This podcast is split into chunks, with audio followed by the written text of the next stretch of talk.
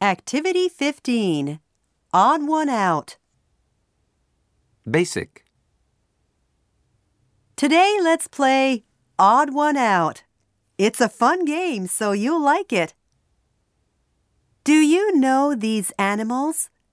Let's say the names dolphin, elephant, rabbit. Of these three animals, one's different from the other two.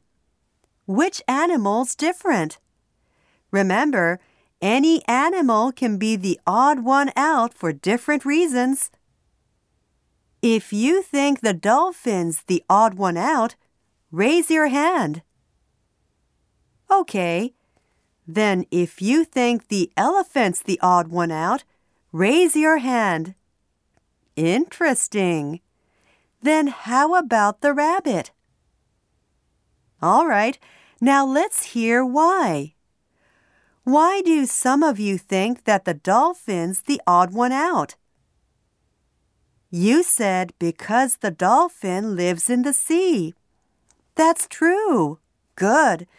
Can someone think of another reason why the dolphin's the odd one out? That's another good reason. Thank you. Now, why's the elephant the odd one out?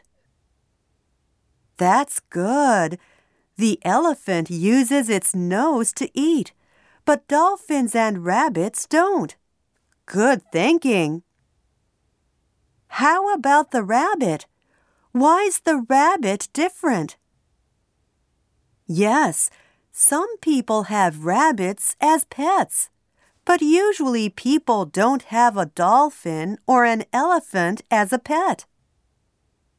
Good job!